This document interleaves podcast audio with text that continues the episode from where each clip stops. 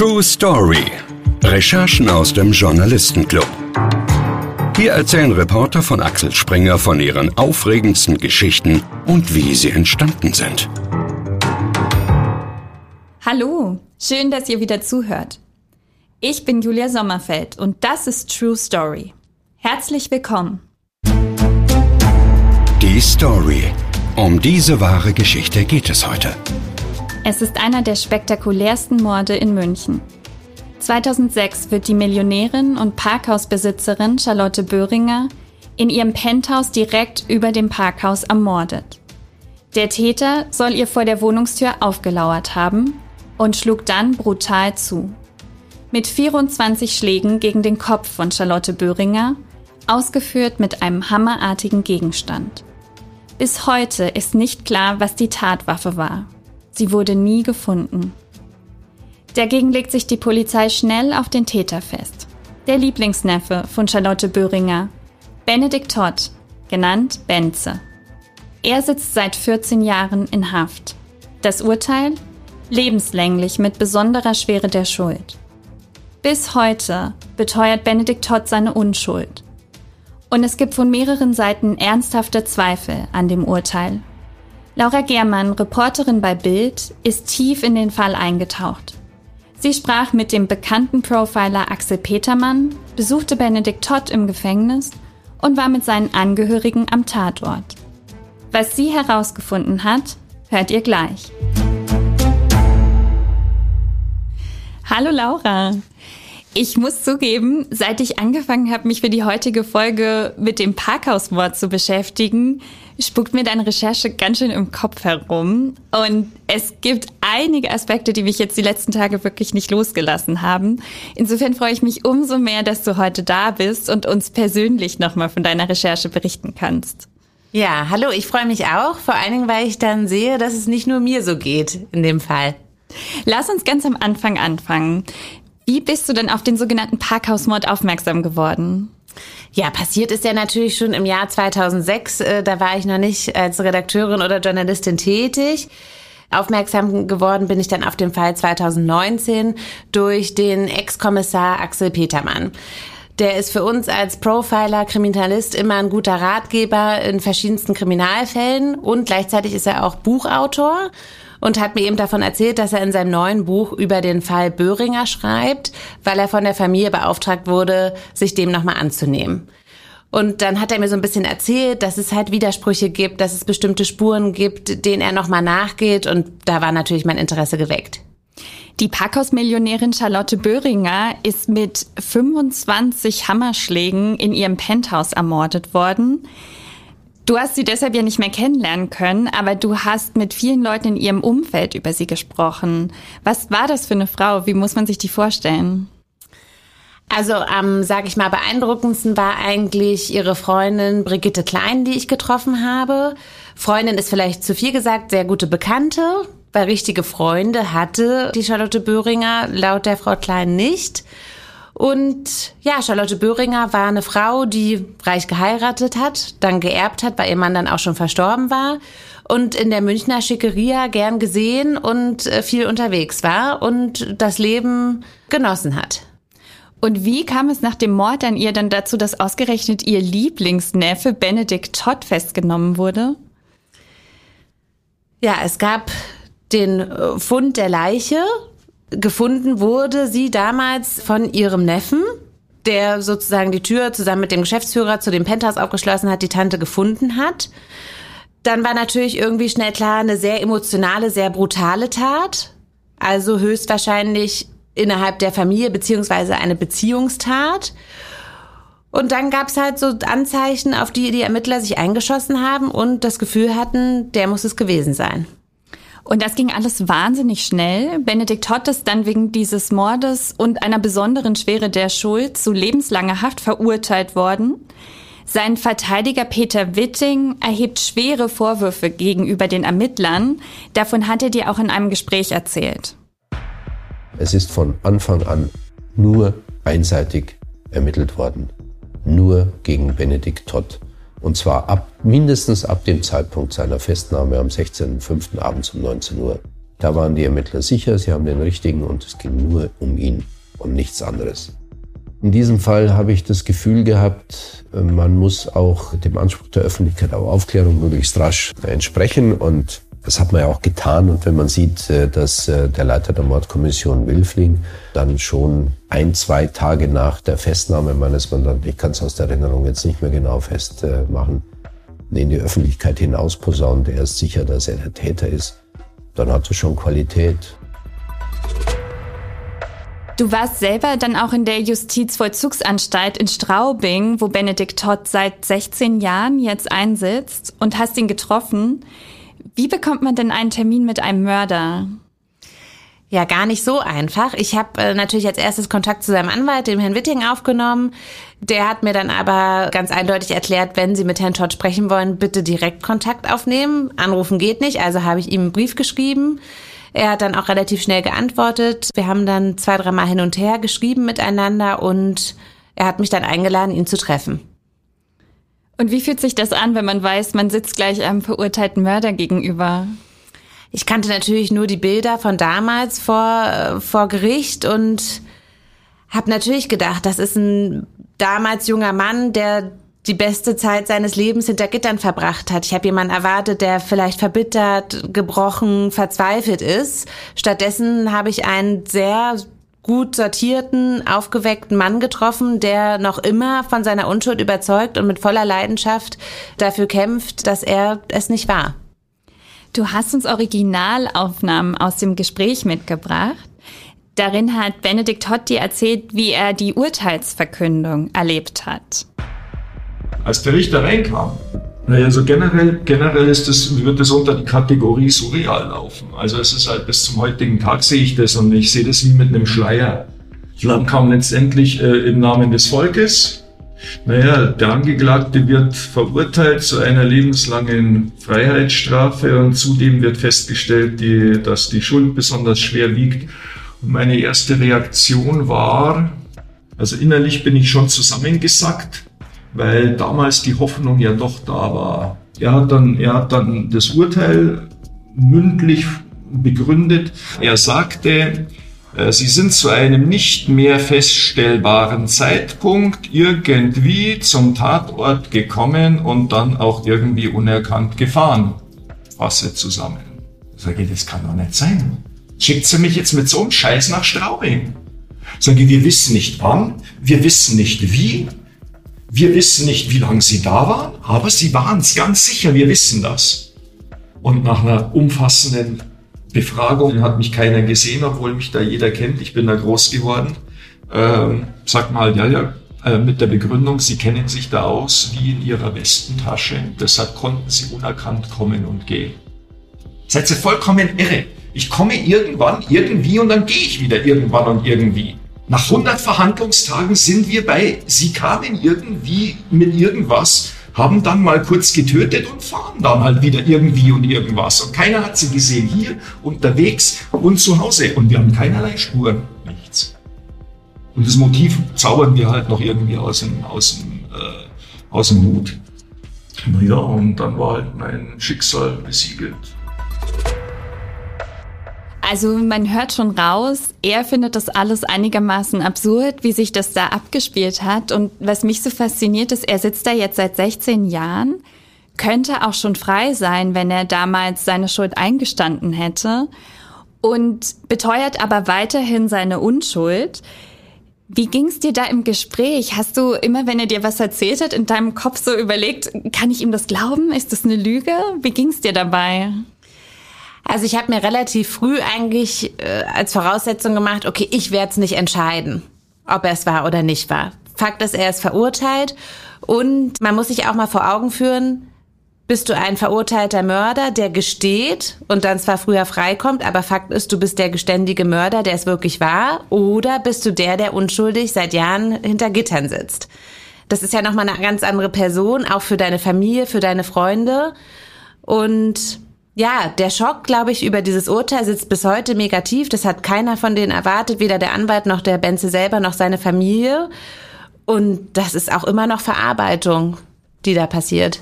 Von außen kann man es vielleicht auch so ein bisschen verstehen, dass dieser Schock so tief sitzt und die Erwartung auch nicht da war, dass er jetzt verurteilt wird, weil er zum Beispiel in dem Ausschnitt, den wir gerade gehört haben, ja auch erzählt hat, dass ihn im Prinzip niemand am Tatort platzieren kann. Also man muss dazu sagen, der Tante hat dieses Parkhaus gehört, er hat da gearbeitet, die Familie ist in München total bekannt, aber niemand hat ihn auf dem Weg ins Parkhaus gesehen. Das Gericht geht davon aus, er ist da mit dem Fahrrad hingefahren.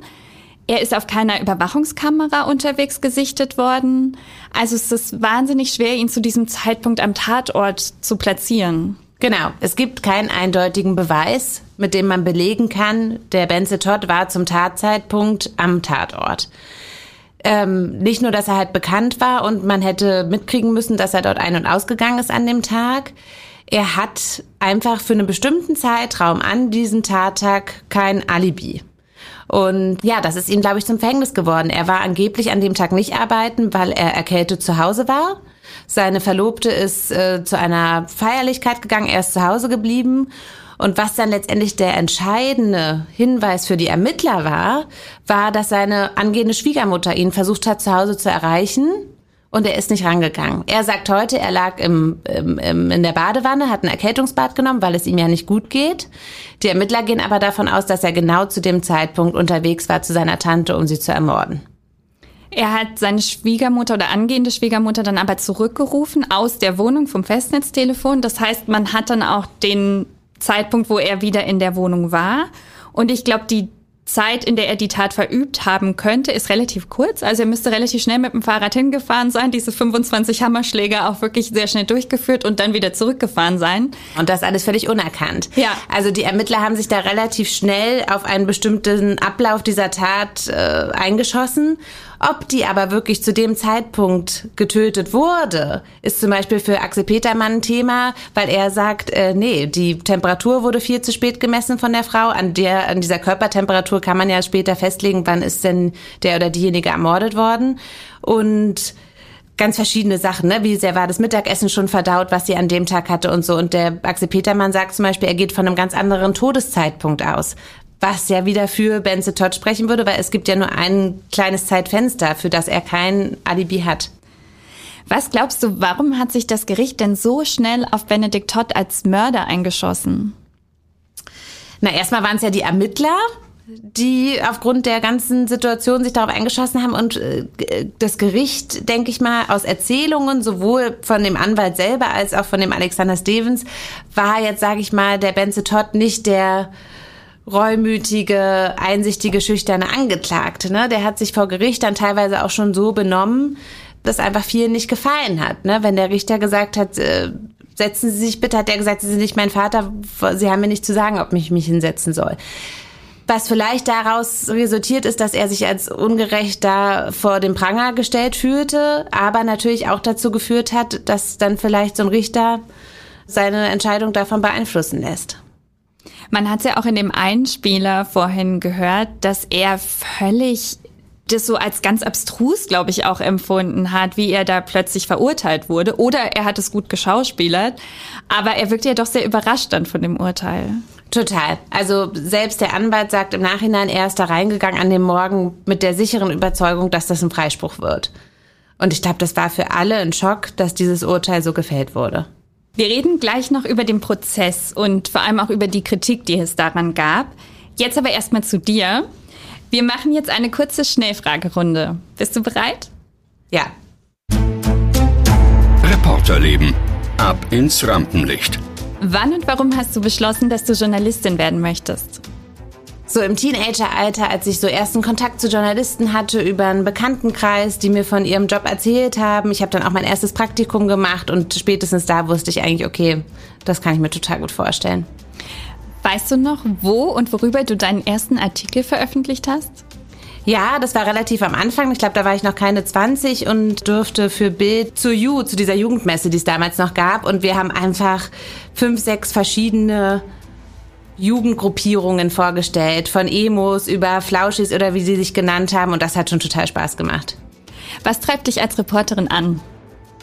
Mich treibt eigentlich an, die verschiedensten Menschen zu treffen und immer wieder neue Leute kennenzulernen und auch einfach der Gedanke, dass ich einfach Menschen treffe, die ich in meinem normalen Leben, sage ich mal, nie treffen würde. Was war die brenzligste Situation, die du bei einer Recherche erlebt hast? Ja, bremslich ist relativ, aber wo ich so ein bisschen das erste Mal Muffensausen hatte, war, als ich äh, 2014 ein paar Monate in Istanbul war, äh, im Rahmen eines Stipendiums und im Auftrag von Bild einen Salafisten gesucht habe, der ausgewiesen wurde. Und ja, mit einem türkischen Fotografen im anatolischen Bergdorf unterwegs war und den gesucht habe, dann auch gefunden habe, aber relativ äh, eindeutig gezeigt bekommen habe, dass er eigentlich nicht mit uns sprechen will. Und das war so eine Situation, wo ich denke, oh, das könnte jetzt kippen, ist es dann aber nicht. Welche Recherche ist dir am meisten in Erinnerung geblieben? Am emotionalsten und auch am bewegendsten sind für mich viele Geschichten, die ein Herz für Kinder äh, betrifft. Das sind meistens ganz schlimme Schicksale und auch wirklich ganz tolle, mutige, lebensfrohe Kinder, die trotz schwerer Krankheiten irgendwie einen Lebensmut haben, der mich immer wieder begeistert. Und das sind natürlich auch die Geschichten, die ich mit nach Hause nehme. Und ich hatte mal einen kleinen Jungen, Max hieß der in Hamburg, der schwer an Leukämie erkrankt war. Und den habe ich auch eine ganze Weile betreut. Und der hat es dann zum Glück dank einer Spende geschafft, diese Krankheit zu überwinden. Und das ist natürlich toll. Und wenn du nicht Journalistin geworden wärst, welchen Beruf hättest du dann heute? Plan B war eigentlich immer einen eigenen Cupcake-Laden aufzumachen. Vielen Dank. Du hast es ja vorhin schon erwähnt, der Prozess, in dem Benedikt Todd verurteilt wurde, war ein reiner Indizienprozess. Als ausschlaggebend für seine Schuld hat das Gericht am Ende den sogenannten Indizienring angeführt. Kannst du erzählen, was das ist? Ja, das ist sozusagen eine Aneinanderreihung von Indizien, die dafür sprechen könnten, dass er es war, die sich sozusagen wie eine Schlinge um Benze Todds Hals gewunden haben und dann auch immer enger wurden und zu dieser Verurteilung geführt haben.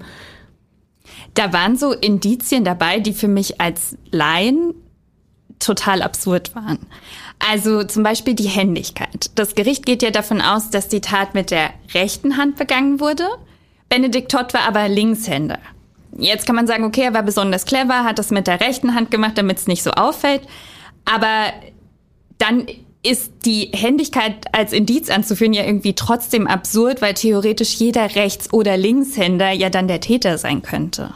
Absolut. Das ist auch was, worauf sich der Axel Petermann in seinem Buch im Auftrag der Toten besonders konzentriert weil Fakt ist, dass man natürlich mit der Hand, mit der man schreibt und isst und macht, wesentlich mehr Kraft hat. Und allein dieser Kraft, 24 Mal mit jemandem auf dem Hammer einzuschlagen, mit der Hand, die man sonst nicht so oft benutzt, ist sehr unwahrscheinlich. Und es ging noch weiter. Also du hast am Anfang ja schon gesagt, dass vieles dafür sprach, dass es eine Beziehungstat war, eben weil sie so super brutal ausgeführt wurde. Deshalb hat man sich dann auf die Angehörigen konzentriert, hat gesagt, okay, alle anderen haben Alibi, da muss es Benedikt Todd gewesen sein. Das erscheint mir aber auch irgendwie so ein bisschen skurril, weil er ja so schnell schon als Täter feststand, dass ich mir gar nicht vorstellen kann, dass in diesen drei Tagen oder so, die das gedauert hat, dass man da sämtliche Geliebten der Tante oder Geschäftspartner oder andere Leute, die sie sehr gut kannten, irgendwie auch noch durchleuchtet hat. Genau, also das kann man im Endeffekt sagen, dass auch die Leute, die sie kurz vor der Tat getroffen haben oder so, gar nicht so beleuchtet wurden, wie man sich das heute vorstellt oder aus sämtlichen Krimiserien kennt.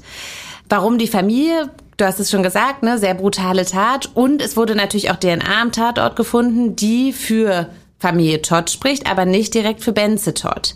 Aber da die in dieser Wohnung ein- und ausgegangen sind, zusammen gearbeitet haben, ist auch das für viele, wie zum Beispiel Axel Petermann oder auch den Anwalt, keine eindeutige Indiz. Es gibt also relativ viele Zweifel an diesem Urteil.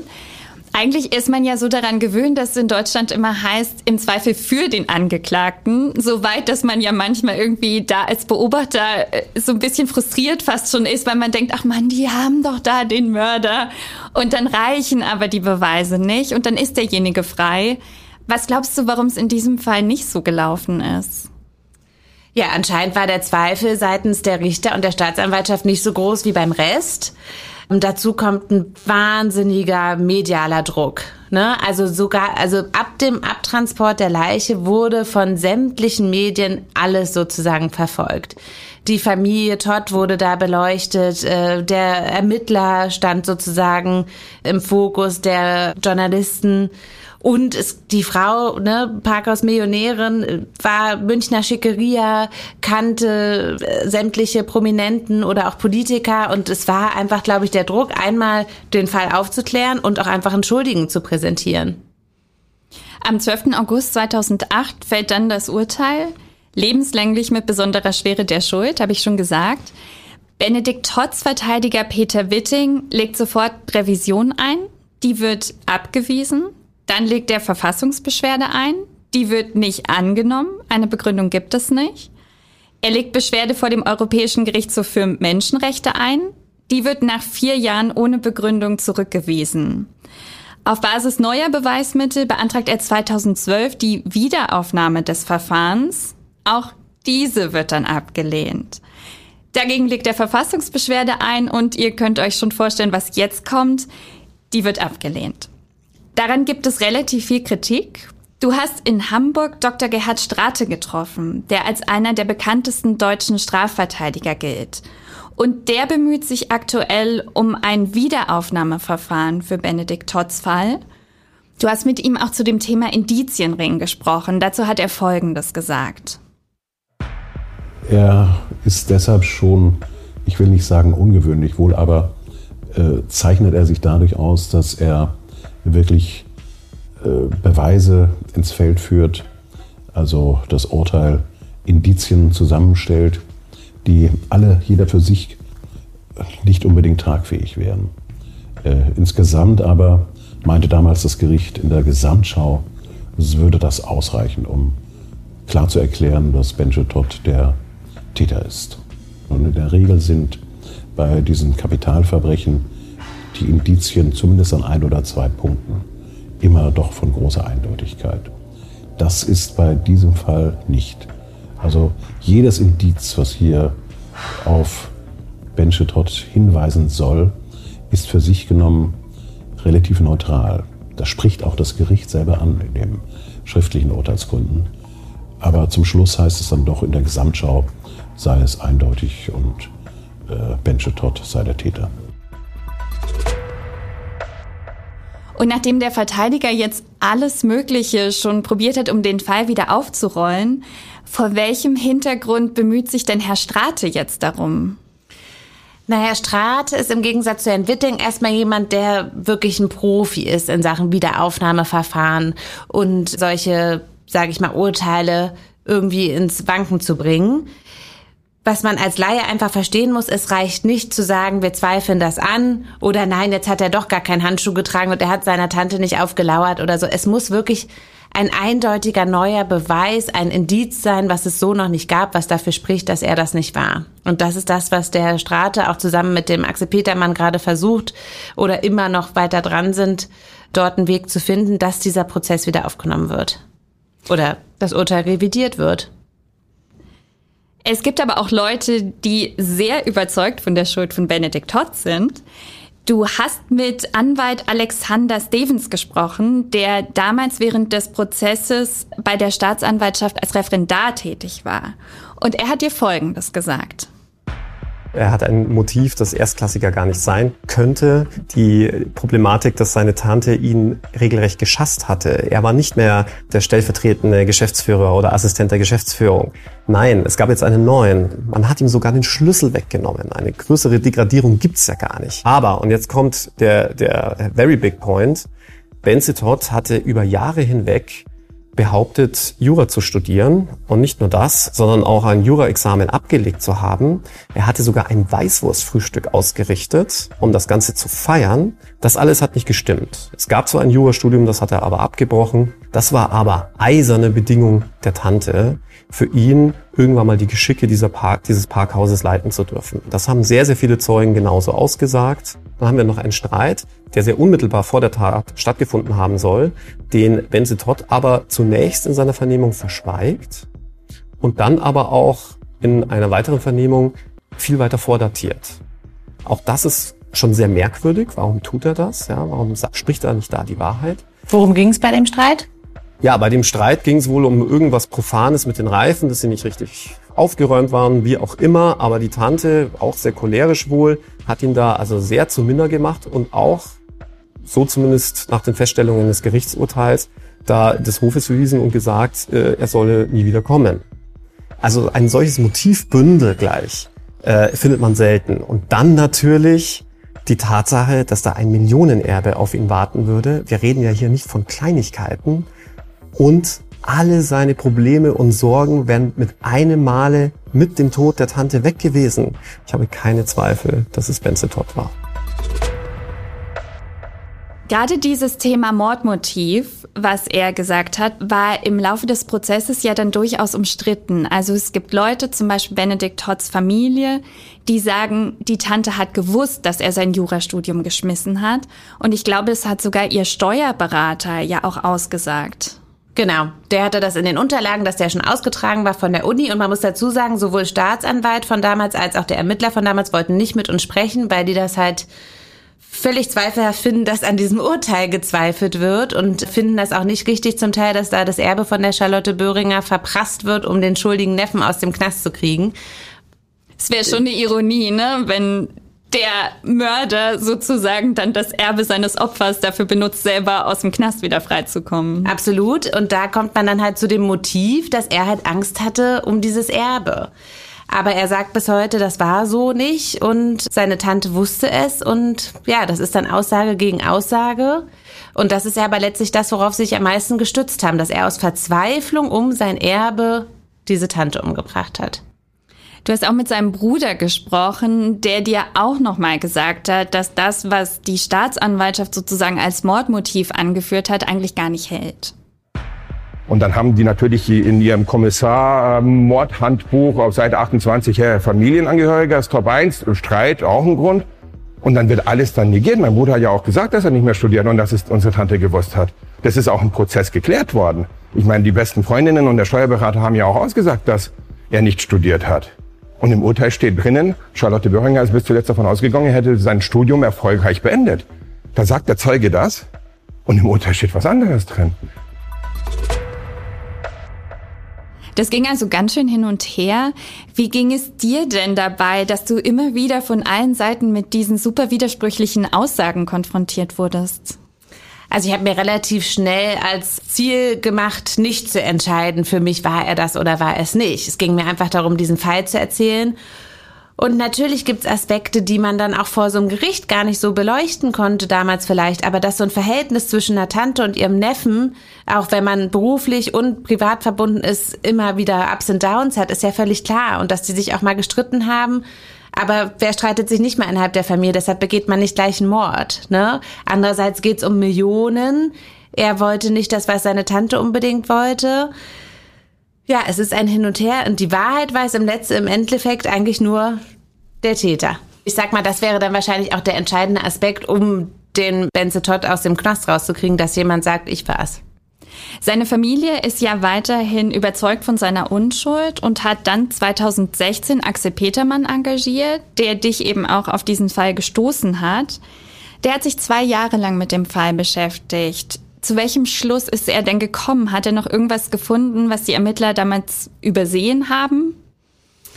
Also übersehen kann man so nicht sagen, aber er ist einfach noch mal ganz neu an die Spurenlage von damals rangegangen, hat sich zum Teil am Tatort alles nachgebaut, hat sich an, hat sich die Blutspritze an der Wand angeguckt, hat sich die DNA-Spuren auf dem Jackett angeguckt, die Charlotte Böhringer zur Tatzeit anhatte und kommt eigentlich zum Schluss, dass es zu viele Widersprüche gibt, um Benze Todd dafür eigentlich eindeutig zu verurteilen. Und auch das hat ja dann aber nicht für eine Wiederaufnahme des Verfahrens gereicht. Glaubst du, dass es auch daran liegt, dass die Familie von Benedikt Todd immer wieder so sehr die Nähe der Medien sucht, also dass sie irgendwie verhindern wollen, dass Benedikt da hinter Gittern vergessen wird? Die Familie ist überzeugt von seiner Unschuld und tut alles, damit sozusagen ihr Sohn, der hinter Gittern sitzt, äh, nicht in Vergessenheit gerät. Die haben natürlich die finanziellen Mittel, da Leute zu beauftragen, nochmal in die Spur zu gehen. Aber ich glaube, das ist deren Ziel und die werden auch nicht davon ablassen, bevor nicht was passiert. Dann kommen wir jetzt zu den Höhepunkten deiner Recherche. Höhepunkte.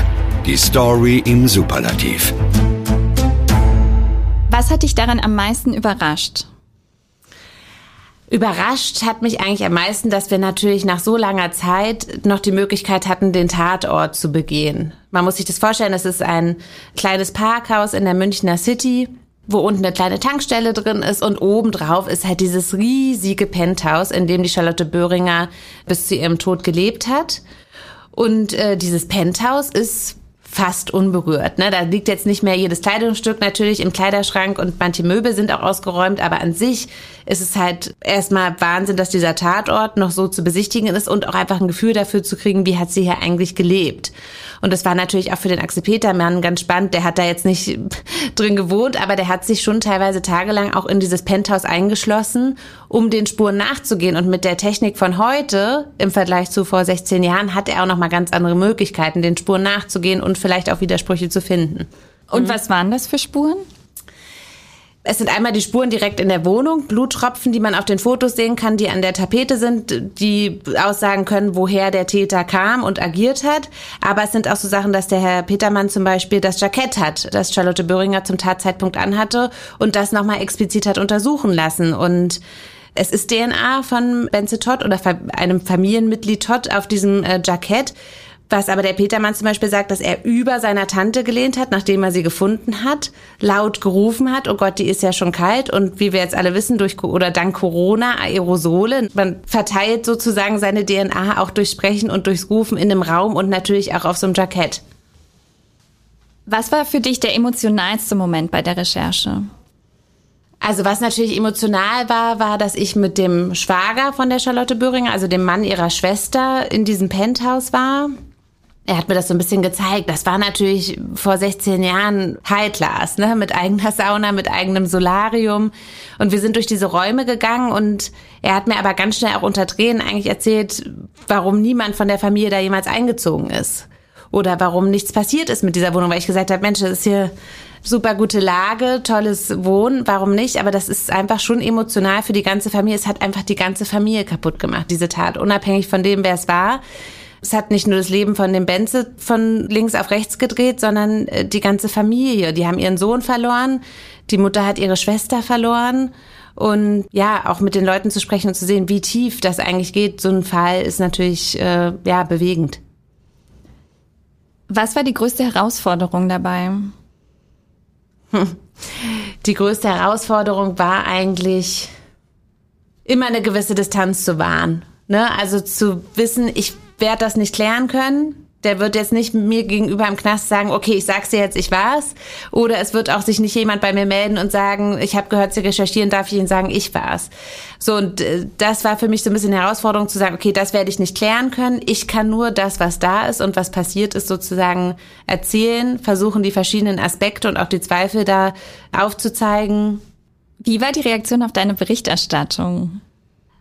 Ganz unterschiedlich. Also es ist natürlich so, dass zum Beispiel der Ermittler von damals, der hat sich jetzt nicht direkt bei mir gemeldet, ne, aber hat schon durchblicken lassen über fünf Ecken, dass er ganz unglücklich damit war, dass wir da vielleicht nochmal das Türchen öffnen, dass der Benze Todd es nicht gewesen ist. Und dann gibt's natürlich aber auch die Familie Todd, die mit dem Alexander Stevens nicht glücklich ist, der sagt, der war es ganz sicher. Bist du denn mit Benedikt Todd oder auch mit seiner Familie noch in Kontakt? Ich habe mir jetzt gerade vorgenommen, ihm mal wieder zu schreiben, weil ich ja natürlich hauptsächlich auch mit dem Axel Petermann in Kontakt bin und es ja immer wieder neue, ich sag mal Spuren ist vielleicht zu viel gesagt, aber doch noch mal kleine Hinweise, dass da was passieren könnte, unabhängig von irgendwelchen gerichtlichen Verfahren. Und deshalb bin ich mit ihm in Kontakt und wollte ihm jetzt auch noch mal schreiben und mal hören, wie es ihm geht. Ich werde dich jetzt nicht fragen, ob du denkst, ob es war oder nicht, aber was denkst du, wie wird es mit ihm weitergehen? Ich denke, der sitzt jetzt ja schon seit mehr als 15 Jahre im Knast. Der versucht natürlich auch einfach eine Entlassung auf legalem Weg sozusagen zu erreichen, unabhängig von einem Wiederaufnahmeverfahren. Und vermute mal, dass es nicht mehr allzu lange dauert, dass er zumindest teilweise rauskommt. Laura, bevor wir uns jetzt von dir verabschieden, eine letzte Frage. Stell dir vor, wir räumen dir die erste Seite in der Bild frei und du kannst dann machen, was du willst. Was wird es? Tja, was wird es? Ich bin immer so ein bisschen der Freund der Kindergeschichten und habe manchmal das Gefühl, Mensch, eigentlich sind Kinder eigentlich unsere Zukunft und spielen viel zu wenig eine Rolle, auch in der Zeitung und auch online. Und ich habe ganz viel zu tun mit der Arche, die sich sozusagen um Kinder kümmert, die es nicht ganz so gut immer haben. Und finde, dass die einfach das verdient haben, viel mehr Aufmerksamkeit zu bekommen und würde mich freuen, da mal einfach nicht nur Schicksale zu erzählen, sondern auch, was die alles Tolles machen und was auch aus denen geworden ist, teilweise, obwohl sie unter nicht ganz so privilegierten Umständen aufgewachsen sind. Ich lese sowas immer super gerne und ich glaube, dass äh, viele Menschen das berührt und ich glaube, dass Kinderarmut einfach ein Thema ist, was uns alle betrifft. Auf jeden Fall. Vielen Dank, Laura, dass du heute hier warst und dass du uns die Hintergründe zu deiner Recherche erzählt hast. Ich denke, die Geschichte von Benedikt Todd wird mich auf jeden Fall noch eine Weile verfolgen. Und ich hoffe, ihr True Story-Hörer fandet die Folge auch so spannend. Vielen Dank fürs Zuhören, macht es gut und bis bald. True Story Folgt uns auf Instagram unter True Story Podcast, wenn ihr keine Folge mehr verpassen oder noch mehr Stories von unseren Reportern wollt. Bewertet uns bei Spotify oder kommentiert bei Apple Podcasts. Wir sind auf eure Meinung gespannt. Schreibt uns gerne eine E-Mail an truestory at axelspringer.com.